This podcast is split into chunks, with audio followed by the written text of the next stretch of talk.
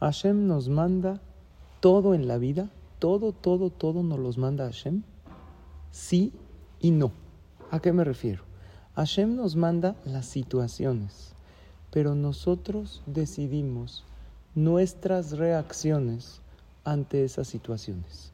Quiere decir, Hashem te puede mandar una bendición muy grande en la vida, pero tú decides si disfrutas esa bendición o no.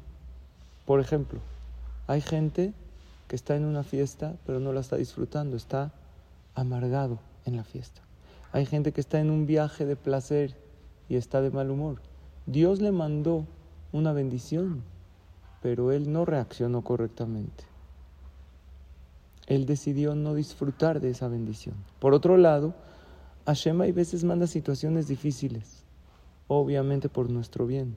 Uno puede decidir sufrir, ver solamente el caos, entristecerse, o por otro lado, ver lo bueno en esta situación, tener fe, esperanza, etc. También lo que hacen las demás personas no los manda Hashem. Y puede uno decidir si le afecta o no. No eres responsable por los errores de las demás personas, pero sí eres responsable por tus reacciones ante los errores de las demás personas.